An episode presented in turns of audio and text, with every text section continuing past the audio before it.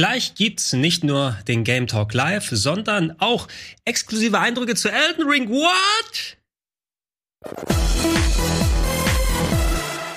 Schönen guten Abend, herzlich willkommen zu einer wunderbaren Ausgabe des Game Talks hier auf Rocket Beans TV. Fabian, schön, dass du da bist. Gregor, hallo.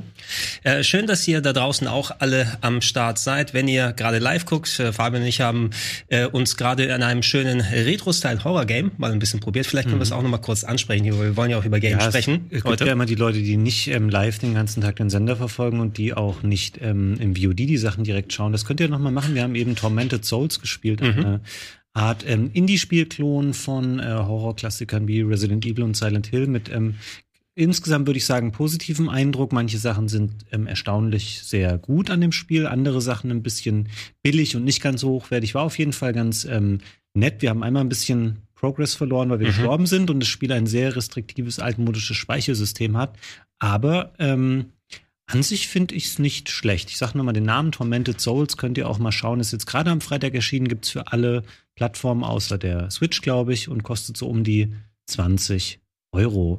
Genau, also wir wollen da nicht allzu viel weiter drauf eingehen. Schaut euch eben gerne das Let's Play mal an. Dafür haben wir sehr viel, was wir jetzt auch nochmal besprechen können. Ist ja viel passiert in der letzten Woche, jetzt auch mhm. aktuell. Um kurz darauf hinzuweisen, ich habe Elden Ring erwähnt. Wir werden nachher Sebastian von Game 2 zugeschaltet bekommen. Mhm. Der hatte nämlich die Gelegenheit, ähm, sich Elden Ring anzuschauen. Nicht mhm. in einem Hands-on. Da ist ja, glaube ich, schon einigen Leuten die Möglichkeit gegeben gewesen, äh, im Gamescom-Zeitraum einen kleinen längeren Blick darauf zu werfen. Mhm. Und äh, Sebastian hat sich netterweise bereit erklärt, bei uns im Game Talk seine ähm, Erlebnisse damit zu schildern. Ich bin also sehr gespannt darauf, was er sich da schon angucken konnte. Ja. Ähm, bis es soweit ist, aber Gamescom ist ein gutes Beispiel oder ein guter Ansprungpunkt. Äh, wir haben natürlich auch über Games, über die wir quatschen wollen. Ich möchte jetzt kein großes Gamescom-Recap machen, Fabian, ja. weil ich meine, andere, einerseits, wir haben schon sehr viel über Inhalte der Gamescom hier während der Gamevasion gesprochen. Da gab es mhm. ja die äh, News-Sendung. Ilias und ich haben uns gemeinsam mit anderen Leuten hingesetzt. Die Opening Night Live ist da gewesen. Äh, andererseits war auch nicht so viel Spannendes da jetzt auf der Gamescom, was ähm, passiert ist. Ich kann das mal aus meiner Perspektive hier nochmal kurz schildern. Ich habe natürlich die Opening Night Live ähm, verfolgt, äh, tatsächlich auch bei Rocket Beans TV, was ich finde, was eine schöne Sendung war. Mhm. Und ähm, das war ein ganz interessanter Stream. Ich hatte äh, meine Erwartungen nach dem letzten Jahr Gamescom war nicht super hoch unbedingt, aber ich fand das einen ganz okayen Stream, gerade wenn man darauf äh, Rücksicht nimmt, dass eben viele Leute auch nicht jetzt unbedingt Partner waren dieses Jahr mhm. der Gamescom, also bestimmte Publisher oder Hersteller im Hardware-Software-Bereich finde ich die Opening Night Live war solide. Danach hatte ich allerdings auch das Gefühl, ich habe ungefähr alles Relevante der Gamescom gesehen oder ähm, erfahren, weil äh, wie auch schon im letzten Jahr gab es nicht mehr super viel außenrum. Also korrigiere mich gerne. Mhm. Ich habe bei, bei den News-Sendungen nicht so involviert, weil ich abends immer eher bei Hamburg vs. Spandau noch mitgearbeitet habe hinter den Kulissen, konnte ich die News-Sendung nicht so richtig verfolgen. Habt ihr noch viel mehr zusammengetragen? Es geht, es geht. Ich habe mich ja primär um die äh, News vom Gamescom Donnerstag gekümmert, weil da viele von den eher kleineren Titeln vorgestellt wurden. Es gab die Awesome Indies Konferenz beispielsweise oder die Future Game Show, die ja auch regelmäßig gemacht äh, wird, wo da immer mal kleinere PC-Titel zum Beispiel sind oder Indie-Games, mhm. die jetzt noch nicht ganz im Vordergrund stehen. Und da war eine große bunte Mischung dabei. Allerdings unter den Voraussetzungen so ein bisschen nicht, was die Krux normalerweise an der Gamescom ist, selbst wenn es jetzt nicht wie in diesem Jahr mal wieder so eine Fernmesse ist, die über mhm. Streaming und Streaming-Tage gemacht wird. Natürlich hat man sich einen schönen Aufwand gemacht. Also ich meine, da, dass äh, die Gamescom sich Partner reingeholt hat und die selber ein Streaming-Programm gefahren sind. Mhm. Mit hier kommt eine Konferenz, da haben wir ein Interview, hier kommen die äh, zugegebenermaßen nicht besonders äh, spannenden Awards, bei denen sowieso nur eine Handvoll Leute dabei waren, die als Partner von der Gamescom drin sind. Mhm. Ich muss ja sagen, äh, gibt's auf der Playstation was anderes als Bandai Namco Games? Ah, ja, mich hat das irgendwann fast ein bisschen genervt, dass das Thema sich so stark dann in die Richtung verschoben hat, mit wie albern diese Awards sind, mhm. weil natürlich, es ist ähm, komplett absurd, gerade im Hinblick darauf, dass dieses Jahr halt viel Bandai Namco und andere Gamescom-Partner da nominiert waren, aber es ist schon immer so, dass bestes Playstation-Spiel dann nicht auch bestes Xbox Xbox-Spiel wird, auch wenn es das auf der Plattform gibt. Also so Sachen, die unlogisch sind. Mhm. Das ist leider da schon immer so. Ich würde diesen Awards ehrlich gesagt nicht so viel Bedeutung zumessen. Und es werden ja da auch nicht Elden Ring gewinnt da nicht den Preis als Bestes, was auch immer es gewonnen hat, sondern das ist ein Hype Award. Der hat nichts mit der Qualität des finalen Spiels unbedingt ja, zu genau, tun. Ja, genau, sowieso.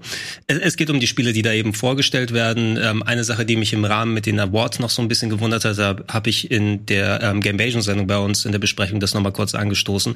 Den Award für das beste Indie Game hat ähm, das Spiel von Electronic Arts gewonnen, ausgerechnet. Also dieses äh, mit, ähm, wie ist es nochmal, random irgendwas?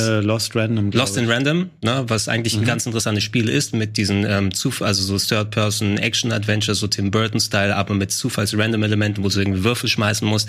Aber ist das dieser kleine Independent Publisher Electronic Arts, der wirklich auch so einen Award gewinnen sollte oder nicht? Wenn du richtige Independence da Wenn hast. man halt mal geguckt hätte, dass ein Indie Arena Booth irgendwie 120 Indie-Spiele bei sich noch am Start hatte, ähm, vielleicht hätte man auch da mal äh, draufschauen können. Aber wie gesagt, man muss, glaube ich, nicht groß Zeit über die Gamescom Awards ähm,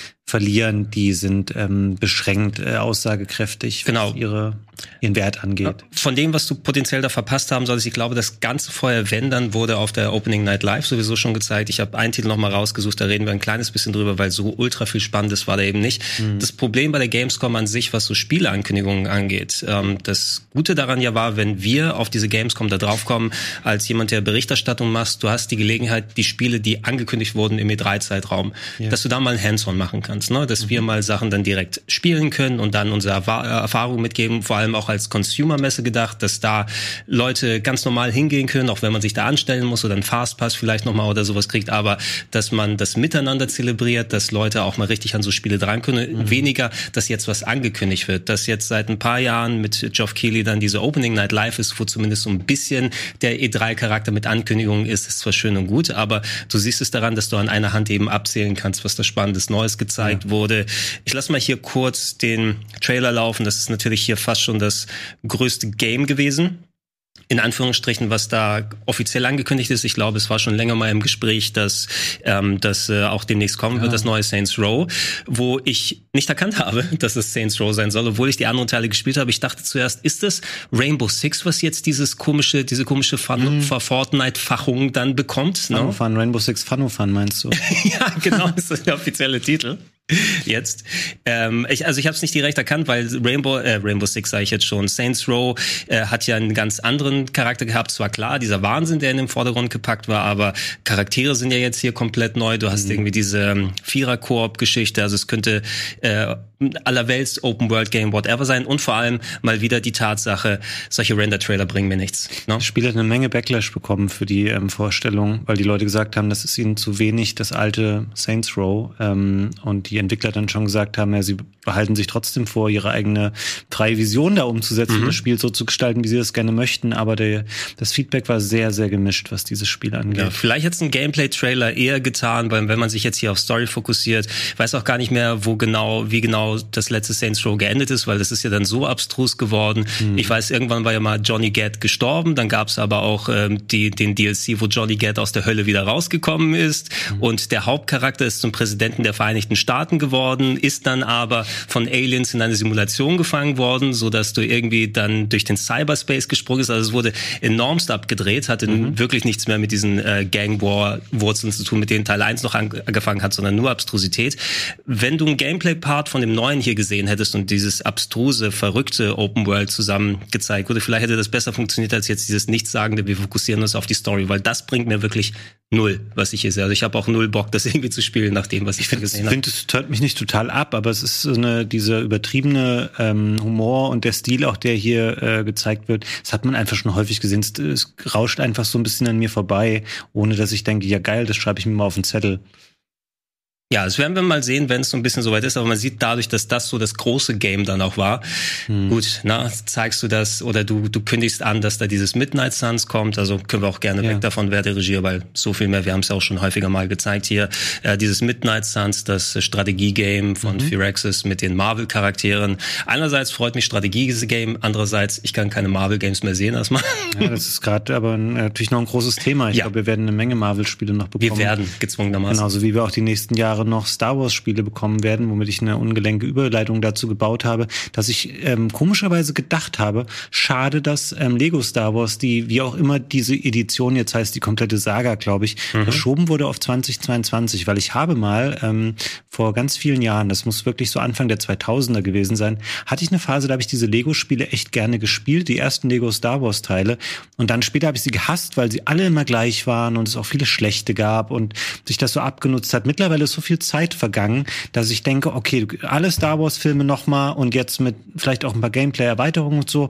Ich könnte mir vorstellen, das vielleicht nochmal zu spielen und ich verstehe nicht, warum sie das schon so oft verschoben haben, dieses blöde Spiel, dass es jetzt erst 2022 erscheint. Ja, keine Ahnung, was der Grund konkret sein konnte. Ich bin nie in die wirklich reingekommen, muss ich sagen. Aber es gab, wie du schon gesagt hast, eine Phase, wo du dich eigentlich nicht retten konntest ja, vor so Lego Games. Lego-Spiele. Ähm, die vor allem, ich, ich finde die Lego-Filme sehr unterhaltsam. Ich meine, sowas wie Lego Batman, ich habe mich scheckig gelacht. Ne? Also mhm. Also der Stil ist ja schon ganz cool. Und die haben ja auch seit einiger Zeit angefangen, auch vertonte Cutscenes da reinzutun. Das war ja noch zu Beginn ein bisschen Stimmt, anders. Ja. Also das Storytelling und diese Parodie funktioniert da ja ganz gut. Äh, ja, ich muss mal gucken, ob ich dann jetzt noch mal auch nicht, also Star Wars bin ich auch ein bisschen müde nach den ganzen Sachen, die in den letzten fünf, sechs Jahren gekommen sind, äh, ob mich das dann so äh, anmacht. Ähm, mal gucken, was der Grund ist. Es sieht ja zumindest cool aus vom Find Trailer. Ich auch. Ja. Ähm, also der Look ist ganz cool. Äh, also ja, das wird kein, das wird kein Oberknaller, glaube ich, werden oder kein Spiel, was neue Maßstäbe setzt. Aber ein bisschen habe ich Bock, da mal reinzuspielen irgendwie. Ja, das werden wir hoffentlich dann mal ein bisschen so aufdröseln können, je nachdem, wenn sie sich mal entschließen, was wird verschoben, kommt vielleicht noch mal was früher raus, mhm. wie wird's aussehen. Ich kann da auch mal einen kleinen Teaser machen, weil jetzt, wenn ich, muss immer so ein bisschen auf die Uhrzeit gucken, was die ja. Embargos da alle angeht. Äh, ich glaube, jetzt äh, ist es soweit, dass ich zumindest sagen kann, ich habe äh, Far Cry 6 gespielt. Tatsächlich. Uh. Vor einiger Zeit ähm, gab es ein Event, wo ich äh, über sechs Stunden gezockt habe. Und ähm, ich äh, würde euch auch gerne direkt was dazu sagen. Allerdings das Embargo um den den konkreten Inhalt zu mhm. präsentieren. Das ist noch nicht vorbei, das ist morgen Abend vorbei, aber jetzt ist das Embargo vorbei, um zu sagen, dass ich es gespielt habe. Okay, ja, ja das also, ist mittlerweile, das ist eine Wissenschaft für sich mit diesen Embargos. Wann darf man sagen, man hat das Spiel und man, man darf sagen, wann das Embargo fällt und darf ich was bei Social Media posten, darf ich nichts posten. Du hast es gespielt, das darfst du sagen, wann fällt morgen das Embargo für den genau. Content? Genau, ähm, das sollte morgen Abend um 6 Uhr deutscher Zeit sein, also 18 Uhr. Ich mhm. habe, da ist jetzt nicht direkt im ähm, Game Talk, sonst hätte ich es mitgebracht, damit wir es besprechen können mit so ein bisschen ja. Footage. Ich bereite ein kleines äh, Video mit Eindrücken vor für YouTube dann, dass ihr direkt mal da reinschauen könnt. Äh, ansonsten müssten wir ja bis zum nächsten Game Talk nächste Woche warten und ich glaube, wenn das morgen schon vorbei ist, dann, also ich bereite gerade vor, muss es noch alles fertig schneiden dann, wenn wir heute durch sind. Ähm, und dann erfahrt ihr morgen Abend und seht mal ein bisschen exklusive Footage, wie denn Far Cry 6 geworden ist. Mhm. Um, ähm, gucken wir mal. Also wie gesagt, äh, später kommt noch ein bisschen was zu ähm, dann Elden Ring. Wie gesagt, der Sebastian hat sich noch mal ein bisschen angeschaut. Bevor wir mal zu den Spielen gehen, die wir gespielt haben, Fabian. Ja. Wir haben ja ein paar Spiele, die wir beide gezockt haben. Äh, eins, wo ich leider nicht dazu gekommen bin und du mal ein bisschen mehr Zeit investiert hast. Ich würde noch ein bisschen was hier in den News noch mal mit reinwerfen, mhm. weil da gab es so ein paar Kleinigkeiten, die ich finde, es noch mal wert wären, so besprochen zu werden. So eine große Lobby da drin hast du wahrscheinlich nicht, aber ich würde es da mal reinschmeißen, weil es gerade heute frisch als Neuigkeit reingekommen ist. Äh, potenziell wird der ähm, Spielentwickler Nagoshi, to, Toshihiro oh, ja. Nagoshi, glaube ich, der Chefentwickler unter anderem der Yakuza-Serie, hat auch früher dann sowas wie die äh, Racing Games in der Arcade für Sega gemacht, Daytona und Scut Race und wie sie mhm. alle heißen. Monkey Ball, glaube ich, hat er auch mitverantwortet. Und äh, der wird gerade umworben äh, von einer chinesischen Spielefirma NetEase müsste ja. es sein, dass also potenziell der Chefentwickler der Yakuza-Spiele, der auch viele andere Sachen eben verantwortet hat, dann weggelockt wird von Sega. Und da schrillen so ein bisschen die Alarmglocken in der Fangemeinde. Oh Gott, was passiert jetzt mit Yakuza? Was ist mit Sega los, wenn dann die chinesische Firma sich den einkauft? Ja, das ist ähm, lustig, dass du das jetzt ansprichst, weil ich habe gesehen, du hast es heute in unserem ähm, Games-Redaktions-Slack gepostet, dass mhm. ähm, Herr Nagoshi vielleicht Sega verlässt. Ich hatte dann schon den Entwurf geschrieben und äh, wollte schreiben, ich wusste nicht mal, dass er überhaupt da arbeitet. Mhm. Hab's aber leider vergessen, dann abzuschicken, wenn man was dazwischen kam kam. Was mich jetzt zu der Überleitung bringt, dass ich natürlich, ich kann da nicht so viel zu sagen, weil ich bin ja nicht in dieser, gerade auch in der ganzen Yakuza-Ecke ähm, und so, so drinne. Ich habe den Namen natürlich schon mal gehört, es wäre jetzt Quatsch, wenn ich das abstreiten würde. Aber wie schätzt du das so ein? Ist das eine reale Gefahr für deine geliebten Sega-Franchises? Also ähm, relativ, weil der Nagoshi als Chefentwickler hat natürlich Yakuza verantwortet, aber er macht die Spiele ja nicht alleine. Ne? Also ich glaube so oder so, wenn er äh, mal mit dabei ist und ich will mal kurz gucken, ob ich da noch was äh, kurz posten kann. Können wir mal kurz auf den, auf den Laptop hier schalten. Das war nämlich, ich habe Herr Nagoshi getroffen vor ein paar Jahren. Ich habe ihn im Hotel abgefangen. War die, die große Zeit der, der Filter kam da auf. Das war die, nein, das Ding ist, das ist, Ding ist nicht gefiltert. Ich glaube, der sieht so aus. Das glaube ich nicht. Der ist so pariert, wirklich. Na, der hat sich schön geglättet da mit allem. Es sei denn, es kann sein, dass das Handy nochmal Filter mit reingepackt hat. Aber nur also bei ihn irgendwie. Nur bei ihm. Bei mir hilft das nichts mehr ne, mit dem Filter. Deshalb sieht man, ob so ein Filter drin ist oder nicht drin ist. Ähm, ich habe da natürlich eine spezielle spezielle Lobby, die da drin ist. Und ich weiß sehr seine Spiele zu schätzen, die er macht, aber ich glaube, selbst wenn er abgehen würde, da sind genug Leute, die, wenn es mit Yakuza und den Verwandten spielen, Lost Judgment kommt ja auch demnächst raus, die ganzen anderen Spin-offs, die angedacht sind, da wird Sega damit schon umgehen können, aber es ist natürlich so eine Sache, wenn so ein langjähriger Mitarbeiter, er hat auch noch vor über zehn Jahren mal Interviews gegeben, ich sehe keinen Grund, Sega jemals zu verlassen, ne? da muss schon was Signifikantes passieren, dass es so jemand ist, der bis ja, ganz hm? Vor zehn Jahren hätte ich auch gesagt, ich sehe nie einen Grund, Rocket Beans zu verlassen. Also das, das zehn Jahre ist eine lange Zeit, Gregor. Ja, aber wir sind jetzt wieder in der Phase, wo du hier bist. Also passt es ja. Das, das stimmt. passt es ja ganz gut. Vor zehn Jahren hätte ich auch gesagt, ja, bei Game One bleibe ich. Ist ja voll easy. Wäre ich auch. Game One war ja immer super. Hat man ja aber nach 300 Folgen. Aber wir driften vom Thema. Folgen. 307? 307 waren es, ne? 307 waren es, ne? Ähm, aber vielleicht wird spannend zu sehen, wenn er jetzt abgeworben wird sozusagen, was wird er bei dem neuen Studio machen? Ist es vielleicht ein Anzeichen dafür, dass ähm, jetzt noch mehr da im Hintergrund bei der Spieleentwicklung dann hin und her geschoben wird sozusagen, wo jemand sagt, okay, ich versuche meine Chancen vielleicht nicht im Independent-Bereich. Mhm. Es gab ja große Entwickler wie der Nigarashi bei äh, Konami, Kojima ja. ich fast gesagt. Kojima ist aber auch von Konami weg zum Beispiel, die ihre eigenen Sachen gemacht haben. Igarashi macht mit ähm, dann äh, Bloodstained äh, das äh, über äh, Fan-Crowding oder Crowdfunding ähm, hat er sich dann die Sachen finanziert. Kojima mhm. seine eigene Firma aufgemacht. Also da rotiert einiges im Hintergrund. Wir dürfen vielleicht mal mit Spannung erwarten, was da noch mehr dann ja. ist. Na, ihr könnt im, äh, in den Comments mal reinschreiben, wie ihr das seht, weil da hat natürlich jeder so ein bisschen seine Meinung. Bei mir in der Timeline waren auf jeden Fall bei den ganzen Yakuza-Fans, oh Gott, was passiert jetzt, Na, wenn mhm. er nicht mehr da ist. Aber ich sehe da ein bisschen weniger die Probleme wenn es soweit ist. Äh, Fabian, eine Sache, die dich vielleicht auch nochmal interessiert. Äh, Ilias und ich hatten das vor ein paar Wochen hier, als die Nachrichten dazu äh, durchs Internet gegangen sind, im, im Game Talk äh, gesprochen. Hast du das Ganze mitbekommen um die ähm, Rekordverkäufe ja. von Videospielen? Weil ja. da ist ja die Nachricht durchs Internet gegeistert, eine versiegelte Version von Super Mario Brothers 1 müsste es gewesen sein auf der NES, mhm. hat sich für irgendwie eine Million oder zwei Millionen Dollar verkauft. Mhm. Ne? Und das ist natürlich so eine Sache für jemanden wie uns beide, die natürlich auch Spiele sammeln, wobei ich bin nicht im versiegelte Spiele-Business und ja. ich äh, wende mich auch nicht an irgendwelche so Grading-Companies, die dann das Spiel bekommen und gucken, wie die Ecken noch alle sind, ob die Verpackung gerade ist und dann so eine Wertung abgeben. Da habe ich keine Lobby drin, weil ich sammle die Spiele, die ich auch gerne behalten möchte. Aber natürlich, da sieht man, dass jetzt ähm, auch äh, Spiele mittlerweile als Wertanlage gesehen werden, mhm. ne, in Bereiche, die du normalerweise vor Jahrzehnten vielleicht bei Comicbüchern hattest, äh, Sammelkarten, so Trading Cards sind ja auch gerne solche Elemente gewesen, wo du sagst, oh, die, den Michael Jordan Jordan von 94 aus der Kaugummi-Verpackung, den gibt's für zwei Millionen oder sowas. Und ich habe so ein bisschen mit Argwohn verfolgt. Okay, jetzt soll es auch bei den Videospielen so sein.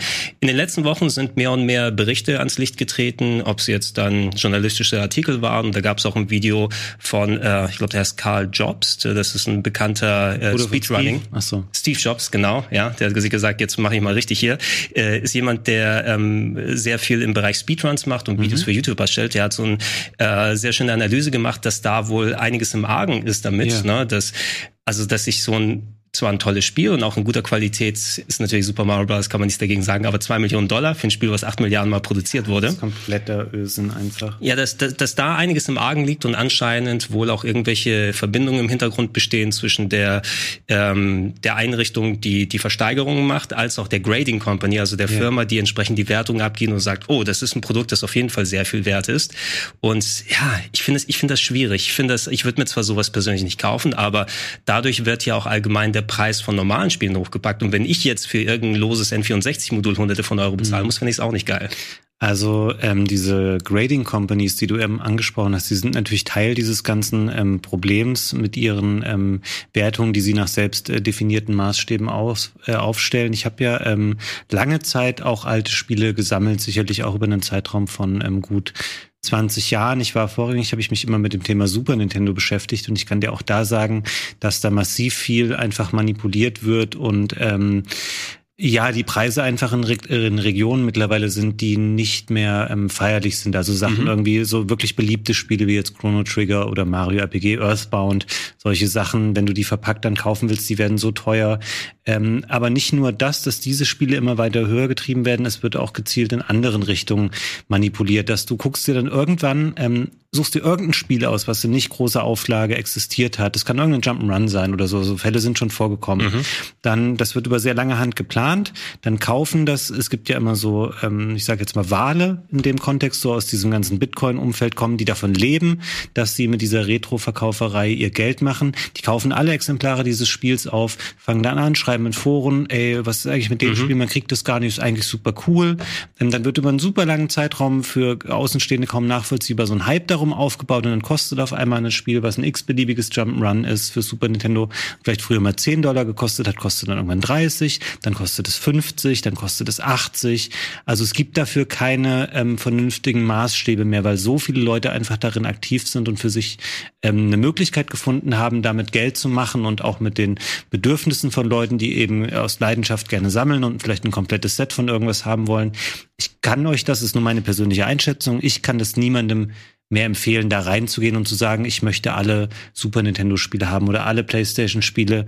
Ähm, du gibst Unsummen an Geld aus, das nicht gerechtfertigt ist dafür. Ähm, und ich bin da raus. Und so Sachen wie, was du gerade ansprichst, diese für Millionen verkauften Exemplare von Mario Bros. und Co., das ist einfach ein Auswuchs dieses ganzen Irrsinns, der keinerlei reale ähm, Basis oder Erklärung hat. Und mich wundert es überhaupt nicht, dass im Nachgang jetzt Leute offenlegen, ähm, was es da für Verstrickungen und ähm, Manipulationen gab auch in diesem Kontext. Mhm. Ja, wenn sowieso dadurch auch, wenn man selbst eben nie in der Lage ist, eine Million oder zwei für sowas auszugeben, alleine das, was äh, den Effekt so in, im unteren Bereich dann hat, ne? wo dann, ey, wenn dafür schon eine Million ausgegeben wurde, mhm. für das Lose wird es auf einmal dann nochmal extra da abgehen. Ich bin auch, also selbst wenn ich Bock hätte, ähm, ich würde mich auch nicht mehr groß in diese ganzen Sammelecken ergeben. Ja. Ich habe das meiste, was ich schon haben möchte, zum Glück. Und bei manchen Sachen, wenn ich noch drauf schaue, sage ich, jetzt ist der Zug abgefahren, jetzt bringt das nicht nicht mehr so wirklich äh, was. Ich bin ganz froh, dass ich zum Beispiel die ganzen GBA-Sachen noch daheim habe, mhm. weil da sehe ich auch manche Preise hier für irgendwie,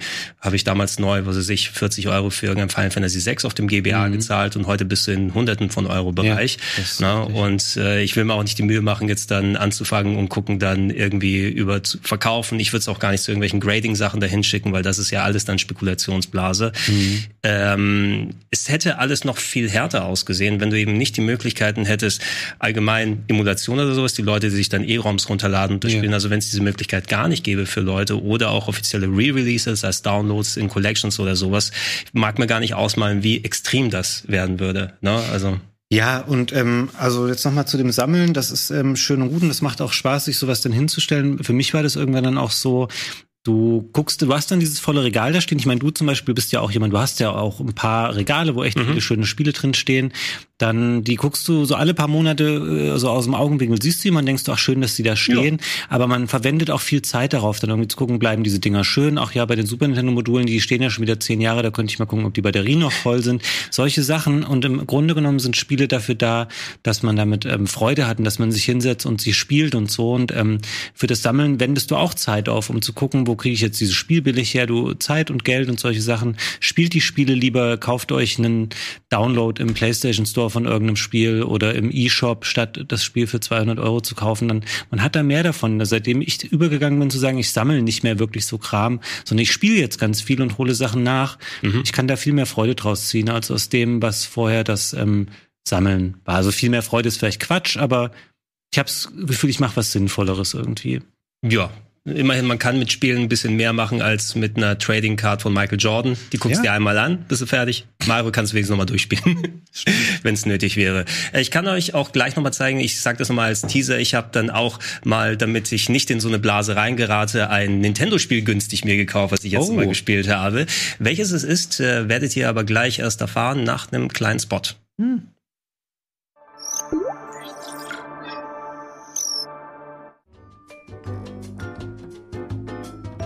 Er hat seine Versicherungen im Griff. Ein absoluter Traummann. Ich? Ich habe sie auch im Griff. Hm? Hattest du nicht gerade noch was anderes an? Nein. Meine Versicherung. Ich habe meine Versicherung auch im Griff. Schön für dich. Ich mache das hier auch eigentlich nur nebenberuflich. Ich bin eigentlich Versicherungsvertreter. Also bin ich doch ein absoluter Traummann. Nutzt du denn die Clark-App? Nein. Dann bringt mir das hier nichts. Das ist eine Werbung für Clark. Hast du die ersten beiden Spots nicht mitbekommen? Aber ich, ich bin doch Versicherungsvertreter. Ja eben, dann willst du mir doch nur was verkaufen. Sorry, ich date nur Leute, die die Clark-App nutzen. Ich muss mir diese Stark-App holen. Ernsthaft? Das ist unser dritter Spot für Clark und du kennst nicht mal den Namen? Guck mal, du musst einfach hier diese App runterladen und trägst du dir deine Versicherung da ein. Das ist ganz einfach. Einfach die Clark-App herunterladen, mit dem Code BEANS anmelden, drei Versicherungen eintragen und einen 45 Euro Amazon-Gutschein sichern.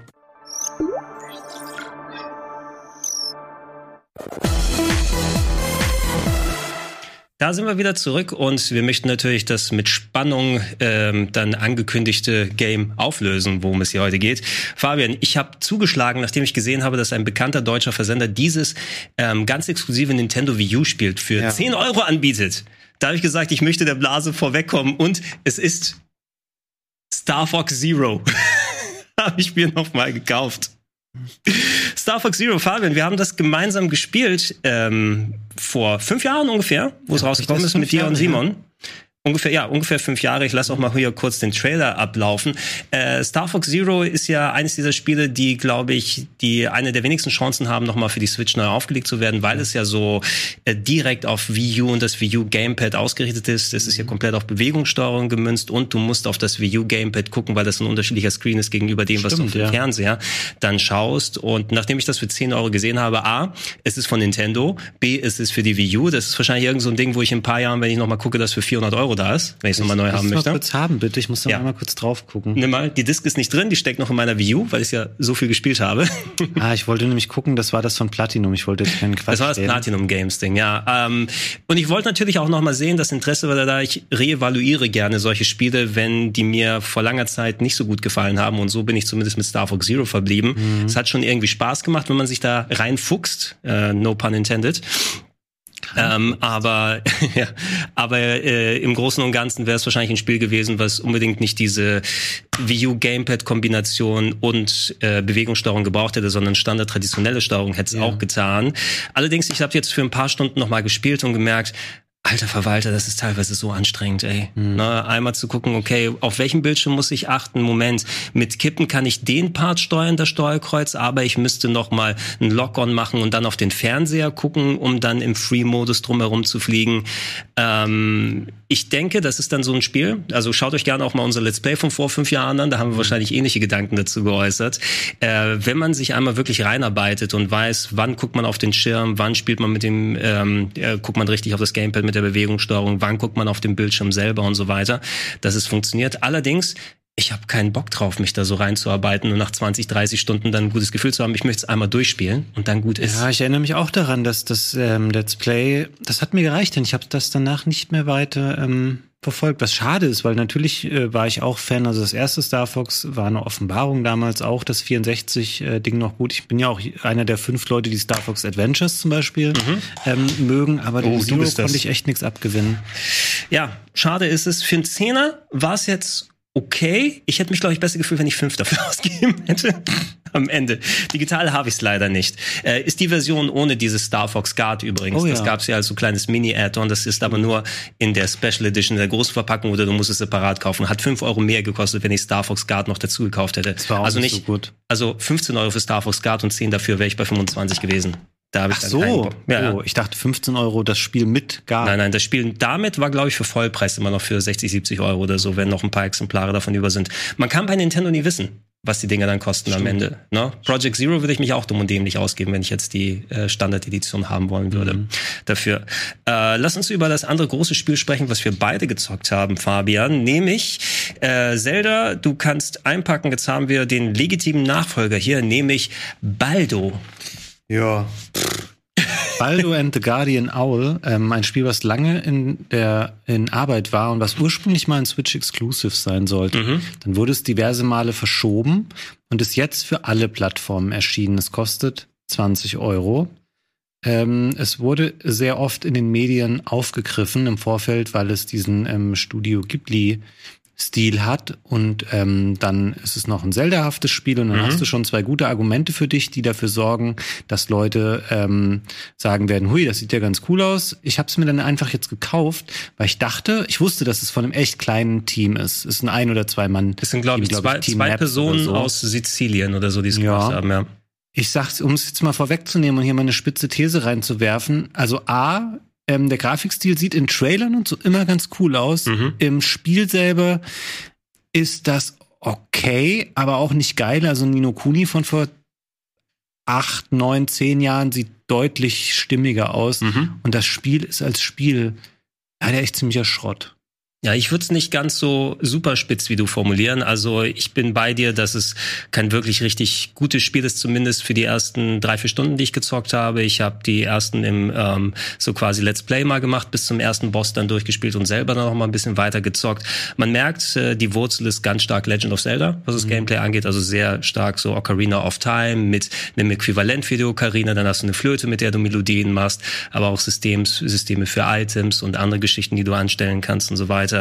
Es wirkt spielerisch sehr, sehr unpoliert. Ne? Also ich habe es auf dem PC gespielt. Ich dachte auch, es ist ein Swi- Switch-Exclusive, aber es ist anscheinend auf wirklich allen Plattformen rausgekommen. Auf dem PC war es so, A, du hast keinerlei Grafikoptionen, die du einstellen kannst. Also du kannst nicht die Auflösung machen. Ähm, du kannst maximal hier Motion Blur oder so einstellen für den Hintergrund, was aber nichts an der Leistung ändert. Es läuft maximal mit 30 FPS. Ähm, und die Grafik der Stil dieses Cell-Shading lässt die Grafik hübscher aussehen, als sie eigentlich ist, Ja. weil der Detailgrad recht niedrig ist. Bei dem PC hatte ich das Problem auch, dass die Steuerung recht träge war. Also Ja. ich hatte das Gefühl, dass da immer so ein gewisses Delay ist. Die Kollisionsabfrage war nicht so ganz da. Und dafür, dass es ein Projekt von zwei Personen ist. Es sieht nicht unbedingt aus, als ob nur zwei Leute dran saßen, weil da ist wirklich Aufwand drin. Es soll auch mega lang sein. Es sollen wirklich 50 Stunden oder so mit einem Dutzend Dungeons. Ja, weil die Spielgeschwindigkeit aber auch unfassbar lahm ist. Es kann durchaus sein, es gibt eine Lauftaste, aber sobald du einmal Items oder sowas Ja. äh, mit dir nimmst und deine Stamina-Leiste geht auch sehr schnell zu Ende, also du äh, trappst da doch recht langsam durch die Gegend. Und dann musst du am Anfang ständig irgendwelche Sachen aufheben und rumschleppen, weil du noch keine Waffe hast und die Gegner dann tötest, indem du sie mit ähm, Schalen oder Obst oder solchen Sachen bewirfst. Und dann trägt er das immer so beim Kopf und du bist super lahm.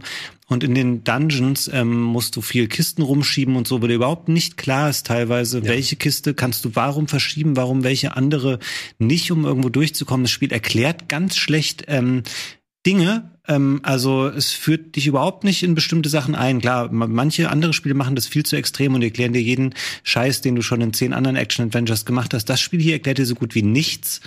Ähm, also auch bis ich allein schon mal gerafft habe, dass du diese Tentakel tötest, indem du eben da was von diesen Schüsseln da drauf wirfst. Die stirbt am laufenden Band. Ähm, zum Glück geht's immer gleich im, im selben Raum weiter. Aber ey, nee. Und das User-Interface ist super komisch. Die Karte ähm, ist seltsam. Die Menüs sind super hässlich. Äh, hier, wie du auch in das Loch da reinfällst. Denke, Leute. Ja, das ist übrigens das mein Let's aus, Play. Als ist das, ja, als ist das Teil der Level-Architektur. Das ist einfach ein scheiß Loch, wo du in Game Over reinfällst. Und in, es gibt manche Parts, wo du reinfallen musst und manche nicht. Äh, ja, ey, es ist sehr, also ich habe durchaus eigentlich mit der Level-Architektur so ein bisschen Spaß gehabt, weil die tatsächlich mal ein paar so nette Kombinationsrätsel gemacht haben. Okay, lass mal hier irgendwo das Wasser ab, dann kannst du da durch andere Türen. Oh, ich kann mich irgendwo von oben runterfallen lassen, um im Vorsprung entlang zu gehen. Nur diese ganzen mechanischen Sachen schwierig. Zum Beispiel hier geht's darum, mach irgendwie eine Wasserquelle äh, dicht, ne? Und da stehen diese Töpfe daneben. Ich versuche die Töpfe drauf zu packen. Des Rätsels Lösung ist äh, das Loch, wo ich oben reingefallen bin. Es gibt eine Kiste, die ungefähr 50 Meter weiter weg ist. Die musst du durch den halben Raum durchschieben. Die muss dann da durchfallen. Und diese Kiste kann ich erst da rausschieben. Ah, übrigens hier, ich habe jetzt diesen Topf reingeworfen, aber ich habe anscheinend die Grafiktextur nur ausgeschaltet. Das heißt, das Wasser ist noch da, aber ich sauf da gerade ab. Solche, solche, so, so ein Kleinkram kommt da leider immer zusammen. Und der hat's mir auch so ein bisschen vergällt. Ähm, Ja. Ich, ich, ich hätte gern weitergespielt. Der Schwierigkeitsgrad wird nicht weniger, ne? weil dann kommst du wirklich an Sa Sachen, du wirst gestanglockt von Gegnern, die hauen alle deine Energie mit zwei, drei Treffern hinten weg. Ähm, du hast du kurzzeitige Rätsel, wo du laufen musst, aber es ist so dunkel im Dungeon, du kannst die Kamera nicht drehen, dass du runterfällst. Dieser Kleinkram ähm, nimmt die Motivation wieder leider sehr stark raus.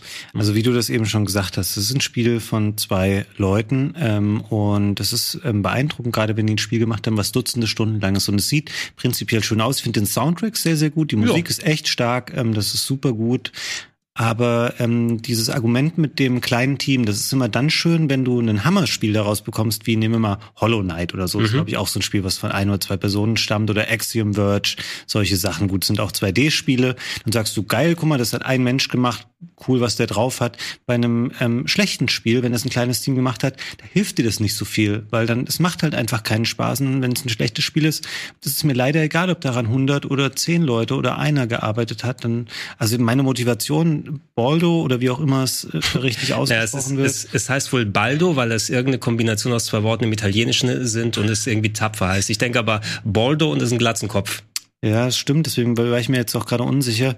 Ich hatte nach ein, zwei Stunden echt wenig Lust, dieses 20 Euro teure Spiel noch weiter ähm, zu spielen. Ja. Weil, ähm, nee, sorry, da, du siehst es von Minute eins an, dass das nicht richtig gepolished ist. Also die Menüs, ah, wie es alles aussieht, dann passieren dir drei komische Gameplay-Fehler und dann denke ich mir so, naja, dann hätte er vielleicht doch lieber noch drei Jahre weiter dran gearbeitet. Genau, das, das Zwei-Personen-Argument, also dass ein kleines Team dran saß, sehe ich auch nicht als Rechtfertigung. Das ist mehr eine Erklärung, warum es so ist, wie es ist. Ich denke, wenn man die Ambition hat, so ein Zelda-like zu machen, und das ist für mein Gefühl immer so eine der aufwendigsten Sachen, die man als ein Spieleentwickler machen kann. Ein Zelda-artiges Puzzle-Game, das alles ineinander greift, mit einer großen Welt, mit sehr vielen Quests, mit verschiedenen Sachen, die man machen kann. Ähm, wenn ich jetzt höre, dass es eben in die Richtung 50 Stunden gehen soll, vielleicht dauert es auch nur 50 50 Stunden, weil man so oft abkratzt ne, und es eigentlich weniger dann ist, aber sich dann als kleines Team auf ein kleineres Spiel konzentrieren für den Preis von 25 Euro ist ja auch da würdest du auch mit 25 Stunden, glaube ich, okay sein, ne, wenn du die da rausbekommst. Ähm, von dem, was ich gelesen habe, haben die Entwickler auch zumindest schon äh, viel versprochen, ja, wir werden da noch dran arbeiten und das machen. Aber dann sage ich auch, warum sagt ihr nicht dann gleich Early Access auf Steam, ne, wenn ihr wenigstens da transparent sein soll, wollt? Weil ich würde jetzt nicht unbedingt gleich 25 Euro für ausgeben und dann erstmal darauf warten, dass Patches kommen, bis ich die Auflösung einstellen kann. Ich kann mir halt vorstellen, dass denen am Ende des Tages dann auch mal das Geld ausgegangen ist, weil das, glaube ich, echt sehr, sehr, sehr viele Jahre in Arbeit war, dieses Spiel. Und dann musst du irgendwann, ähm, glaube ich, einen Geldzufluss generieren, damit du dir erlauben kannst, weiter daran zu arbeiten. Aber es ist halt schade, dass sowas dann passiert, wenn das, ich glaube, glaub den Leuten, dass das ein Herzensprojekt ist mhm. und dass die gesagt haben, geil, guck mal, wir finden diesen Studio Ghibli-Stil toll und wir schaffen das daraus, ein Action-Adventure äh, zu machen und nicht einfach nur ein äh, Spiel auf einer platten 2D-Ebene. Aber das war hier offenkundig ähm, zu viel, weil du, also auch die, die, die Dungeons, da ist nichts von, von Zelda-Magie drin, wie die gestaltet mhm. sind, ähm, dass du denkst, cool, ich habe dieses Rätsel gerade verstanden und weiß, wie es hier weitergeht, sondern du eierst die ganze Zeit rum und probierst irgendwelchen weirden Kram aus, um ähm, die Logiken dieses Spiels äh, zu raffen, was das Spiel eigentlich von dir möchte. Ja, falls ich mich noch aufraffen kann, weiter zu spielen und gucke, ob mich das weiter motiviert. Ich, ich werde es nochmal versuchen, aber ich habe irgendwie erwartet, ich zock jetzt das Wochenende durch und da habe ich Samstag früh schon gesehen, nee, kein Bock erstmal mehr. Vielleicht kommt es ja, ja noch. Das mir auch. Das waren meine vorhin im Let's Play übrigens angesprochenen beiden Spielekäufe von äh, Freitag oder Samstag, Tormented Souls und Baldo. Und jetzt, Tormented Souls habe ich ja heute ähm, quasi mit dir zum ersten Mal gespielt. Mhm. Das ist auf jeden Fall ähm, das Bessere der beiden ja, Spiele, wenn man, ich wenn man, sagen. Action-Adventure auf die eine oder andere Art mag, ist man wahrscheinlich erstmal mit dem Tormented Souls besser dann dran. Mhm. Ähm, wir können noch mal fragen, bevor wir zu Sebastian und Elden Ring gehen. Oh, schon im hm? Es ist ja schon, ich habe hab gerade auf die Uhr geguckt, es ist schon Viertel vor acht. Ich habe ja noch ein anderes Spiel. Genau, aber da, da, da, da quatschen wir noch, weil Sebastian hat auch zwar noch genug zu sagen, aber das wollen wir natürlich nicht äh, hinten rüberfallen lassen. Ein Spiel, ich lasse auch mal ein bisschen das Ingame hier ablaufen. Ich glaube, du hast es, äh, hattest du es auf der PS4 erlebt oder jetzt erstmal auf der PS5? Ich habe es auf der ähm, PS4 damals schon ähm, durchgespielt und das ist jetzt ähm, komisch, weil das sind für mich echt zwei Extreme, wenn ich jetzt von Baldo zu Gustav Tsushima springe. Mhm. Es mhm. war für mich im letzten Jahr eins der besten Spiele überhaupt. Jetzt gibt es diesen Iki Island ähm, DLC, den ich auch ähm, durchgespielt habe und ich musste dafür das Spiel komplett von vorne beginnen auf der mhm. PS5, weil ich den Spielstand nicht mehr hatte. Ich habe den damals nicht in die Cloud übertragen, als ich es auf der PS4 noch gespielt hatte. Und das hat nochmal zehn Stunden oder so gedauert, bis ich wieder Akt 1 durch hatte und ich habe keine Sekunde gedacht, oh, das nervt mich aber, das nochmal mhm. zu spielen. Ich bin einfach echt ein Fan von Ghost of Tsushima.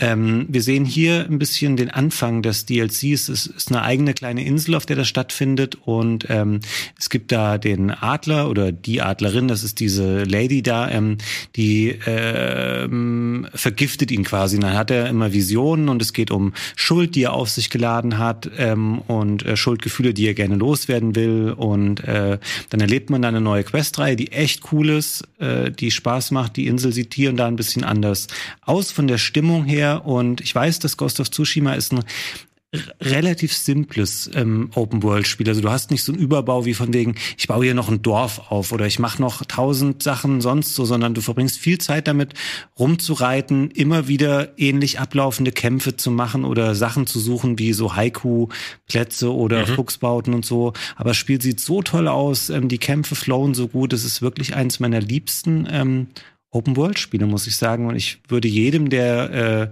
das Original nicht kennt, sich empfehlen, den Director's Cut zu holen. Und vermutlich würde ich auch den meisten Leuten, die das Original mochten, sagen, holt euch das Upgrade auf diesen DLC, wenn ihr das noch nicht habt. Also mir gefällt das richtig, richtig gut. Auch wenn ich verstehe, wenn Leute sagen, das ist ihnen zu stumpf, mhm. weil sich nicht so viel ändert. Ähm, ich habe da irgendwie jeden Tag mal Bock, noch mal eine halbe Stunde oder Stunde jetzt weiter zu spielen, obwohl ich das Hauptspiel ja eigentlich auch schon kenne und zu sagen, ich arbeite hier das noch ab und da sammle ich noch eben was ein. Ähm, Finde es ein sehr, sehr gutes Open-World-Spiel. Ja, ich habe die Gelegenheit leider noch nicht gehabt, den DLC zu mhm. spielen. Mhm. Bin ein bisschen in einer ähnlichen Lage wie du. Ich dachte, ich hätte meine Saves dann rübergepackt, aber anscheinend, ich habe irgendwelche Saves, wo ich das Spiel wohl vor ein paar Monaten noch mal kurz angefangen habe, um irgendwas reinzuschauen, aber nicht meine durchgespielt Saves. Mhm. Keine Ahnung, was mit denen passiert ist, also müsste ich dann noch mal zocken. Ich hatte sehr viel Spaß auch mit dem Original gehabt, war für mich eben eine schöne eigene Interpretation der Assassin's Creed Formel eben, also dadurch ich meine, jetzt Sucker Punch hat Ubisoft das Brot von der Butter gestohlen, damit wenn die jetzt mit einem asiatischen Assassin's Creed kommen, habe ich schon alles gesehen. Ne? Ja. Ne? Also vielleicht auch schon in sehr, sehr gut. Äh, ich habe es auf einer normalen PS4 damals gespielt und das wurde arg rucklig gegen Ende. Mhm. So in dem 10 Frames Bereich teilweise, wenn du ganz am Ende gewesen bist, konnte man zwar immer noch spielen, aber das will ich mir auf jeden Fall angucken. Und wenn ich die Zeit finde, werde ich mir den DLC auch genehmigen, weil es hat mir Spaß gemacht. Ich muss noch einen Punkt kurz hinterher schieben, wenn ich die Zeit noch habe, Gregor. Haben ja, wir die noch? Mach sie. Ähm, ich habe den DLC sofort angefangen, als er verfügbar wurde, am Anfang von Akt 2 2. Ähm, er ist sehr oder er ist nicht sehr schwer, er ist ähm, relativ gesehen zum Rest des Spiels ziemlich schwer, weil es gibt eine Menge neue Gegner, die haben so variierende Stances jetzt. Also das ist mhm. dann, das kann ein Schwertkämpfer sein, dann kann er sein Schild hochnehmen und dann kann er vielleicht auch hinten so ein Speer haben und du hast ja dann diese ähm, genau, wo du hinwechseln musst, wie bei Neo ungefähr. Genau, ähm, also das ist nur ein Beispiel dafür, dass das Spiel ist deutlich schwieriger in dem DLC-Abschnitt. Ähm, da muss man sich ein bisschen durchbeißen, wenn man das tatsächlich zu dem Zeitpunkt schon angeht. Und dann hat es den Nachteil, wenn du damit durch bist, hast du natürlich im Rahmen dessen auch deinen Charakter verbessert und bist ja. stärker geworden. Und danach ist das Hauptspiel endgültig viel zu einfach, weil das war vorher schon ein Manko. Ghost of Tsushima ist auf dem normalen Schwierigkeitsgrad keine große Herausforderung.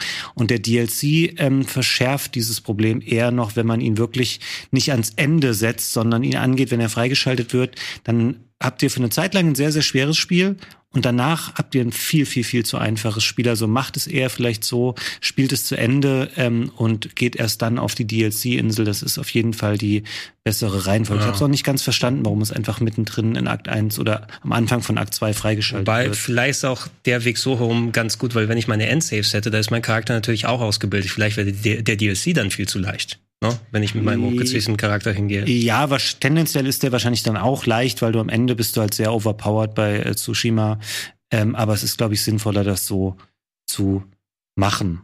Ich habe übrigens gerade den Hinweis gelesen, ähm, Herr Tützak ist ready und ich bin mega gespannt, was er für uns hat. Ja, dann lass es doch äh, gleich machen. Und äh, Sebastian, sorry für die Verspätung, aber wir müssen über Tsushima noch mal ein bisschen kurz quatschen.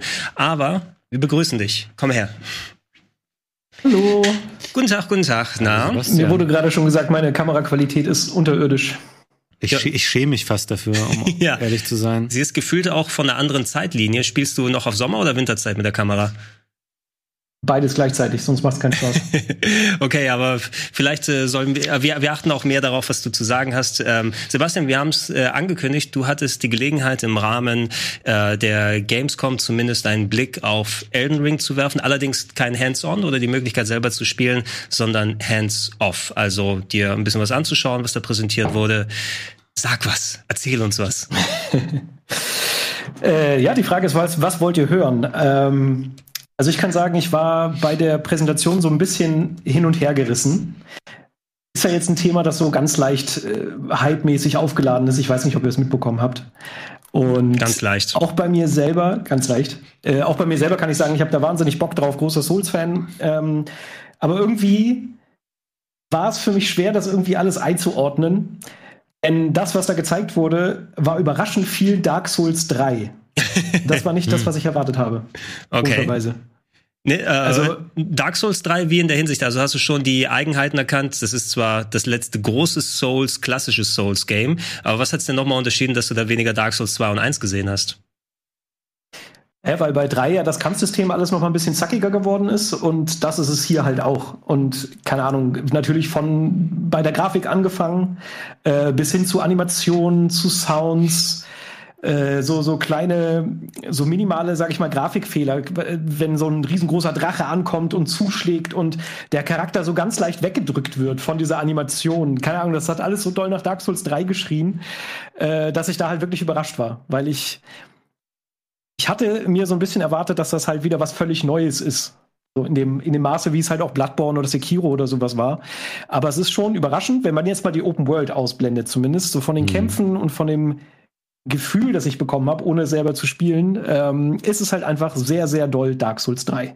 Mhm. Kann, kann das vielleicht daran liegen, ich weiß ja nicht natürlich, was du für eine Art ähm, Builds und Loadout, Loadout sozusagen hattest. Ähm, speziell, okay, der Zweier war dann noch ein bisschen variabler, also was du eine Art für Waffen mitnehmen kannst, wie du die Gegner bekämpfst. Vielleicht hängt ja auch viel davon ab, was du gerade an Equipment dabei hast, wie das mit den Gegnern und den Kämpfen ausschaut. Wir gucken uns hier gerade noch mal ein bisschen das Trailermaterial von der E3 an, weil das ja die letzte große Footage, die wir gesehen haben, ist. Äh, mhm. Und die zeigt ja zum Beispiel ein bisschen dynamischeres Gameplay für mich verglichen mit Dark Souls Souls 3. Mhm. Auch wieder so Leute, die dann wieder mal peitschen und solche Geschichten haben. Dieser Doppelsprung mit dem Pferd, den man machen kann.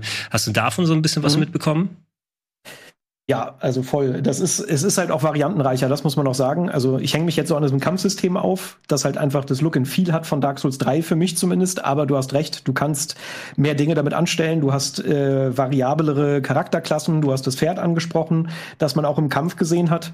Äh, da ist es dann so gewesen, ähm, ich muss gleich unbedingt zur Open World kommen, weil natürlich das das Wichtigste ist. Mhm. Aber wir, da gab es so eine kurze Szene zu sehen, wo, sag ich mal, eher so ein Rittercharakter in der Welt herumreitet. Plötzlich kommt aus dem Himmel Himmel ein Drache herabgestürzt, fegt noch so NPC-Gegner weg und äh, dann hat man halt auch gesehen, wie der Kampf losging und der, der Ritter um den Drachen herumgeritten ist und dann auch mal geschlagen hat im, im Ritt.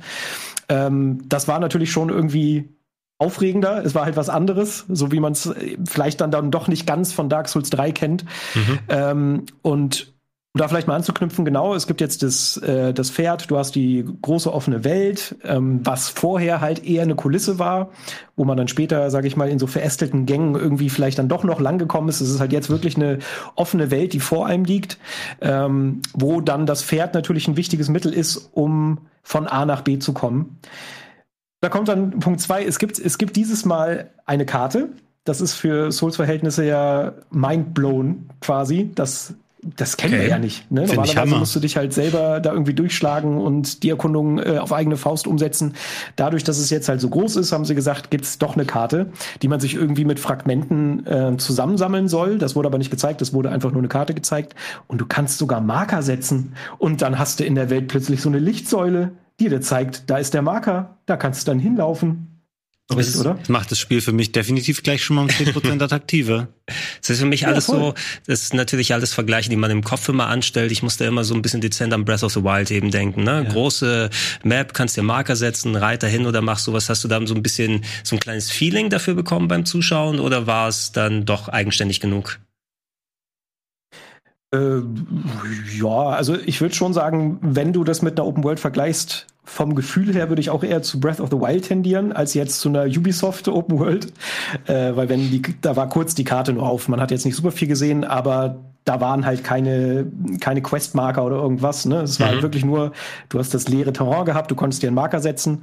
Und ich glaube, dieses Gefühl soll es halt auch vermitteln, dass du wahrscheinlich irgendwie auf eine Klippe hochreitest, schaust, ah, guck mal, da ist ein Lager, das markiere ich mir für später oder keine Ahnung, jetzt direkt.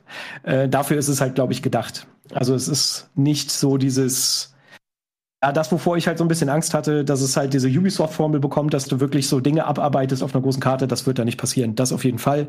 Die haben dann auch so ein paar Sachen gezeigt, ähm, was auf so einer Open-World-Karte denn stattfinden kann. Äh, und das waren sowas wie, du, du siehst halt eben Lager, äh, wo so eine Kutsche drapiert ist, wo hinten eine Schatzkiste drauf ist und dann sagst du dir, ach ja, geh ich mal hin, erkunde ich mal, äh, will ich mal den, den Schatzbär einheimsen. Oder es gibt so, ähm, sag ich mal, wie so optionale Zwischenbosse, die halt einfach in dieser offenen Welt herumlaufen und du kannst sie angehen oder halt eben nicht. Und ich glaube, das sind so die Sachen, die sie in dieser Open World platzieren. Was halt essentiell ist. Ich hatte auch die Möglichkeit, ein Interview zu führen und so ein paar Fragen zu stellen, weil mich das interessiert hat. Für mich sind die Souls-Spiele und auch Bloodborne Sekiro die, die, sind halt immer sehr detail, detailreich ausgestaltet und du hast halt eigentlich eher kleine Areale, die aber halt auch eine Geschichte erzählen und wo man sich halt irgendwie so in viele kleine Details verlieren kann. Und da dachte ich mir halt auch, wie wollt ihr das denn hinkriegen bei einem Open-World-Spiel? Gleiche, den gleichen Standard zu setzen. Und da wurde mir dann eigentlich nur gesagt, ja, mach dir keine Sorgen, Open World wird super, was man halt so sagt. Klar. Äh, aber gleichzeitig, gleichzeitig wurde auch noch auf äh, Legacy Dungeons angespielt, was äh, quasi die klassischen Dark Souls oder Bloodborne Dungeons sind, die eben nur in dieser Open World verteilt sind. Haben sie dann auch ein Beispiel gezeigt, zum Beispiel ein großes Schloss, zu dem du dann hinreiten kannst. Wahrscheinlich wird dich auch die Geschichte oder irgendeine Aufgabe dahin führen. Und dann hast du da aber wirklich ein abgestecktes Areal, das halt ein bisschen wie Sense Fortress oder sowas mhm. angemutet hat. Also das gibt's da auch noch. Da waren sie, glaube ich, ganz erpicht drauf, dass äh, die Leute, die eben viel Spaß mit den Souls-Spielen hatten, dass sie da nicht ganz vor den Kopf gestoßen werden und nur sich in der Open World wiederfinden. Gut, das hätte ich aber auch schon fast als vorausgesetzt gesehen. Also zumindest, äh, was ich nicht gerne hätte haben wollen, wären die, wie sind die Chalice Dungeons äh, bei Bloodborne? Das mhm. war zwar eine coole Ergänzung, aber das war ja obendrauf zu dem Ganzen. Und wenn dann jetzt äh, dann, dann richtige Dungeons in Anführungsstrichen fehlen oder mal abgestecktere Gebiete, ähm, das war ja auch nicht anders bei den Dark Souls-Spielen. Da bist du eben da innerhalb der Welt mal zu einer Location gekommen gekommen, hast dich dadurch gearbeitet. Sense Fortress hast du erwähnt. Gab es auch bei Bloodborne und Dark Souls so viel, was man machen kann. Ähm, hast du, war, war das eine so zusammenhängende Präsentation von dem Part oder ist da mal immer wieder gesprungen worden? Weil mich würde mal interessieren, so Ladezeiten und sowas, ne? Weil das ist ja jetzt ähm, nicht ein nur Next-Gen-Spiel, wo man sagt, ah, wir haben die schnelle SSD und jetzt können wir so eine Riesenwelt mhm. machen, sondern ich kann mir auch vorstellen, ist da irgendwie so forciertes Laden oder kommst du auf einmal eine Stelle und dann musst du dich mit dem Pferd durch einen Felsspalt durchquetschen, bevor dann die Welt lädt. Hast du da davon was gemerkt? Nee, davon haben sie gar nichts gezeigt. Das war äh, sehr geschnitten, sage ich mal. Man hat auch verschiedene Charakterklassen gesehen. Dann war es mal Multiplayer, dann war es mal wieder alleine. Also von Ladezeiten habe ich leider gar nichts gesehen. Beziehungsweise Gott sei Dank, weil ich hatte ja nur elf Minuten, dann wären das wahrscheinlich, weiß ich nicht, eine Minute Ladezeiten gewesen, wer weiß. Ich würde gerade mal, da wir ähm, live heute sind, hier auch mit dem Game Talk mal die äh, Frage nochmal an den äh, Chat weitergeben, ob ihr vielleicht konkrete Fragen an Sebastian habt. Ich, ähm, dann warten wir ein bisschen und ich schaue dann mal auf den Chat-Bildschirm und du, wir können ja mal gucken, ob du auf äh, irgendwelche Fragen, die der Chat äh, haben könnte, eine Antwort geben kannst, Sebastian. Sehr gut, dann ach, achte gerne mal darauf, Fabian. Ich würde gerne nochmal fragen, vielleicht wird das der Chat ja auch nochmal gleich wissen. Hast du irgendwas in Sachen Storytelling mal davon erlebt? Weil ich meine, dieses ganze George R. R. Martin-Ding wurde ja sehr sehr nach vorne geschoben. Der hat ja auch gesagt, ey, ich habe vor Jahren das fertig geschrieben und abgegeben. Hast du davon was mitbekommen? Wirkt das so cool? Voice Acting oder so? Gab es da überhaupt was zu sehen? Es gab eine ganz kurze Szene, wo ein, na, Dialog ist falsch, ein Monolog stattgefunden hat, äh, aber das war so klassisch Dark Souls, wie es halt nur sein kann. Also ich glaube auch, und das habe ich nachher auch im Interview gefragt, was das denn letztendlich ausmachen wird, äh, dass da nun mal noch ein anderer Schreiber dabei war. Ich glaube aber wirklich, dass es nur so eine Art Fundament ist, die George R. R. Martin ausgelegt hat. Der hat ja auch wirklich nur den Mythos dieser ganzen Welt geschrieben. Ähm, ich glaube, wie hat es der Entwickler genannt? Das war äh, quasi eher die Vorgeschichte und Miyazaki und das Team, die haben dann die eigentliche Geschichte da drauf geschrieben. Also das lag dann doch eher in deren Händen. Deshalb, das wird sehr ähnlich sein, auch fragmentiert über Itembeschreibungen und so ja, Dialoge, die man, wie, wie man sie halt kennt. Ein bisschen verschwurbelt, nicht so explizit. Das wird da, glaube ich, genau der, der gleiche Spaß sein. Mhm. Hast du was, Fabian, aus ja, dem da Chat? ich nichts äh, zu schreiben habe, weder ein Stift noch mein Laptop, ähm, versuche ich schnell ein paar Fragen rauszuhauen, die mir im Gedächtnis geblieben sind. Konntest du irgendwelche Änderungen an dem Seelensystem beobachten? Äh, davon hat man leider auch gar nichts gesehen. Also generell war das, ähm, die Benutzeroberfläche war ausgeblendet, deshalb hat man da nicht viel gesehen. Es wurde halt nur immer viel versprochen. Es gibt wieder ein tiefes Rollenspielsystem, äh, diesmal auch mit Skills, die man separat lernen kann, die nicht an Waffen gekoppelt sind, wie das ja bei Dark Souls 3 der Fall war. Ähm, und eben Klassen etc., Loot, aber das Detail habe ich jetzt nicht gesehen. Nee. Was spannend ist, was du über gezeigte Waffen verraten kannst. Also welche Waffen konkret zu sehen waren, ob es da irgendwas super Auffälliges gab? Hm, nee, würde ich sagen, das war die meiste Zeit waren es Schwerter. Ich glaube, das ich weiß immer nicht mal, wie es heißt. Diese äh, Stangenwaffe mit den zwei Klingen an den Seiten. das war das Aufregendste an Waffen. Es gab keine Peitschen zu sehen, ähm, die ja auch versprochen, beziehungsweise auch schon im Trailer zu sehen waren. Das war eigentlich das meiste sehr standardmäßig Schwert und Pfeil und Bogen. Mhm. Ähm, eine Sache noch, ähm, hast du was gesehen, was in Richtung Schleichen geht, so wie man das bei Sekiro äh, zum Beispiel teilweise hatte? Mhm.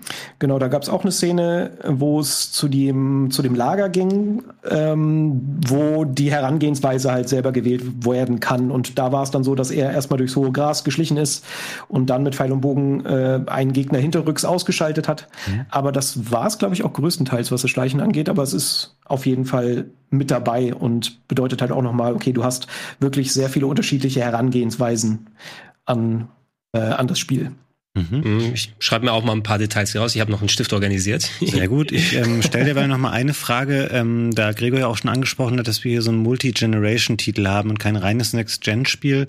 Grafisch, wie, wie hat es dir da gefallen? Also würdest du sagen, es ist dennoch, auch wenn es jetzt auch für die alten Konsolen kommt, ein großer Fortschritt zu den bisherigen ähm, From Software-Titeln? Ja, Technik. Ähm ja, nee, also tatsächlich macht das jetzt keinen großen Satz. Man darf sich da, glaube ich, nicht viel erwarten. Ähm, ich glaube, es liegt halt auch zum Teil daran, dass es einfach ein Open-World-Spiel ist. Ich glaube, darunter werden einfach gewisse Details leiden. Ich muss sagen, stilistisch ist es halt aber dafür wieder relativ sicher, so wie man das eben von From Software kennt, so ein bisschen obskur, ein bisschen seltsame Monster und äh, auch so schöne Lichtstimmung etc. Aber wenn man genau hingeschaut hat, hat man einfach gemerkt, so von den Bewegungsabläufen, von, keine Ahnung, wie das Haar von Charakteren weht oder so, das ist alles noch ein bisschen, ja, nicht, nicht auf Next-Gen-Niveau. Ähm, damit muss man sich, glaube ich, abfinden. Also es geht schon sehr stark in so eine Dark Souls 3, Bloodborne, vielleicht Sekiro-Richtung. Mhm. Mhm. Ich schmeiß noch ein paar Kleinigkeiten rein, weil dann kommen noch ein paar spezifischere Fragen über den Chat. Kannst ja gucken, ob da überhaupt was dazu sagen kannst oder nicht. Äh, PvP, mhm. irgendwas gezeigt, so Multiplayer-System. Ich meine, das war ja auch was, was einigen Leuten sehr wichtig ist. Ich werde das konsequent immer ausschalten bei mir, um vom Internet trennen, damit ich sowas nicht machen muss. Hast du davon irgendwas äh, sehen können? Äh, nur kooperatives Spielen, mhm. das ja auch schon ein bisschen länger äh, bekannt ist und auch schon gezeigt wurde. Ich habe nur im Interview nochmal nachgefragt und äh, da wurde halt auch gesagt, auf jeden Fall gibt es ein PvP-System. Man soll sich das auch relativ ähnlich wie bei den anderen Spielen vorstellen. Ähm, das Einzige ist, dass die Spielerzahl ein bisschen begrenzter ist, wegen der Open World, weil das technisch wohl nicht so gut umsetzbar ist.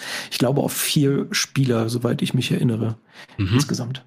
Muss man auch sehen, ob du natürlich gewisse Bosse, ob die dann auch so gebalanced sind. Ich meine, wenn du dir dann so Hilfe dazu holst bei den alten Dark Souls Spielen, na, da war es ja auch so, korrigiert mich Chat, wenn ich da falsch liege, dass die Energie vom Boss auch anders war. Man wurde zwar unterstützt vom zweiten Player, aber du musst es auch mehr Energie weghauen. Da muss aber auch, wenn du zu viert hier einen angehst, dann muss vielleicht auch mal vierfache Energie haben oder so. Da bin ich eh gespannt. das ist halt auch so ein Feature, das sie sehr vorangestellt haben. Du hast so eine, ja, du hast halt Summons, so wie es ja bei Dark Souls auch immer der Fall war, dass du die NPC-Charaktere herbeirufen konntest. Diesmal ist es aber noch noch mehr oder du hast mehr Möglichkeiten, genau das zu tun. Du kannst stellenweise auch Gegner rufen, die dir dann helfen. Mhm. Und da hat man eine Szene gesehen, wo durch eine, eine, ein Summon quasi fünf Charaktere dir zur Seite gestellt wurden, also diese blauen Schemen, die man ja immer kennt, wo ich mir dann auch dachte, wow, okay, das könnte halt auch einfach ein bisschen leichter werden als die mhm. anderen Spiele, wenn man solche Möglichkeiten jetzt nochmal zusätzlich hat. Ich hole mal einfach Leute dazu, die den Boss legen für mich und ich äh, heimse dann die Trophäen ein, so wie es sein soll, eigentlich. Äh, es wurde hier nochmal nach, ja, einem, okay. äh, nach einem Crafting-System gefragt, sowas soll ja angeblich drin sein. Hast du davon was gesehen? Nein. Crafting oder also Crafting? Also auch das das Loot wurde auch nicht gezeigt, also da, da damit wurde zurückgehalten. Ich stelle nochmal eine richtig blöde Frage, die nur meiner Eigenmotivation entspringt. Ist ja bekannt, dass ich nicht der größte ähm, Freund bisher dieser Souls-Spiele bin. Äh, haben Sie sich zum Schwierigkeitsgrad geäußert, ob das ein bisschen ähm, einsteigerfreundlicher sein soll? Weil du willst ja letzten Endes vielleicht irgendwann auch noch mehr auf den Massenmarkt dringen, auch wenn das natürlich schon krasse Erfolgsschlager sind, aber irgendwann kann ja mal das passieren, dass sie sagen, das soll nach Möglichkeit jeder ähm, spielen können, egal wie talentiert er ist. Und oder wird es verschiedene Schwierigkeitsgrade geben? Richtig dämliche Frage. Das wäre so eine vom Ersatzzettel für so ein Interview gewesen, aber ja, ja. ich möchte einfach für mich selber wissen.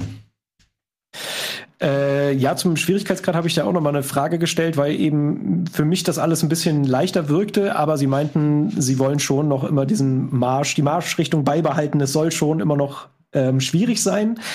Ich glaube nur dadurch, dass es eben so offen ist, du auch die Reihenfolge stellenweise wählen kannst, wie du Dinge angehst, dass du es dir wesentlich leichter machen kannst ähm, keine Ahnung, kommst bei einem Gegner nicht weiter, der in der Open World ist, dann kannst du halt eben erstmal andere Dinge erledigen, dich ein bisschen aufleveln und später hingehen. Mhm. Das wird jetzt natürlich noch viel mehr begünstigt als jetzt bei einem Dark Souls 3 oder so. Mhm. Und äh, eben, du hast eben immer noch die Möglichkeit, dir weitere Spieler dazu zu rufen, plus diese Summons, die sie gezeigt haben.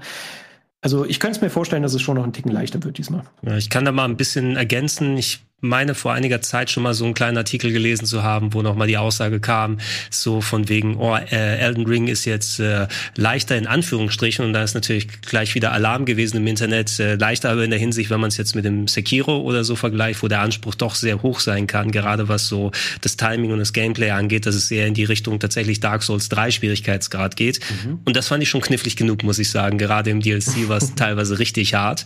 Also wenn es zumindest auf dem Niveau ist, äh, trotz Summoning und anderen Sachen, wie man es angeht, glaube ich, können sich die, ähm, die äh, Standard-Souls-Fans nicht äh, zu sehr beschweren, was es angeht. Ich hätte jetzt auch wirklich nichts gegen optionale Schwierigkeitsgrade. Ganz im Ernst, ne? Wenn jemand sich nicht zurückhalten kann und da im Easy-Modus durchspielt, sondern sagt, es ist zu leicht, dann ist die eigene Schuld. Ne? Das soll lieber für die Leute, die dann Accessibility-Features haben möchten, ja, die dann solche Spiele gar nicht erleben können, die sollen ja auch gerne inkludiert werden. Das ist zumindest meine Meinung. Ähm, der Chat ist voll, frag mal nach dem Potboy. Was war der Potboy nochmal? Hat er, hat er irgendwie so einen Topf auf dem Kopf gehabt? Ja, dieses Ding aus Fallout für den Arm. ja, das ist, war es nicht der Fallout Boy? Ne, das ist die schlechte Band, ne? Der Potboy heißt der. ja. Ich kenne den Potboy nur aus äh, Death Store. Da gibt's einen, der hat einen Topf als Kopf. Stimmt. Mhm. Sag, sagt dir das was, Potboy? Ja, ja, das sind diese kleinen Kreaturen, die hat man in dem äh, Trailer davor gesehen, ne, die halt Gucken wirklich wie so ein wandelnder Topf einfach aussehen. Äh, aber davon war nicht zu sehen, leider nein. Nicht, nicht in der Demo zumindest. Leider keine Podboy. Ich suche nach äh, Podboy und Elden Ring und YouTube gibt mir aus, Rocket Beans TV reagiert auf Elden Ring Trailer. Das brauchen wir, glaube ich, dann nicht nochmal. dann schauen. Äh, gibt's noch was, was du ergänzen kannst? Ansonsten, du bereitest das Ganze, denke ich mal, noch mal ein bisschen im Detail und äh, ausführlicher für Game 2 vor, no? Genau, da kommt am Mittwoch nochmal eine ausführlichere Preview, wo ich versuche, alle Fragen zu beantworten. Ähm, ich überlege gerade, was gibt's denn noch Interessantes? Die verschiedenen Herangehensweisen hatten wir. Das Einzige, was ich ein bisschen, ähm, also ich habe ich hab zwei große Fragezeichen. Einmal, wie sehr wird mir die Erkundung Spaß machen? Das ist aber, glaube ich, was sehr Persönliches, weil ich so kleine abgesteckte Areale lieber erkunde als diese erschlagende riesengroße Open-World-Fläche.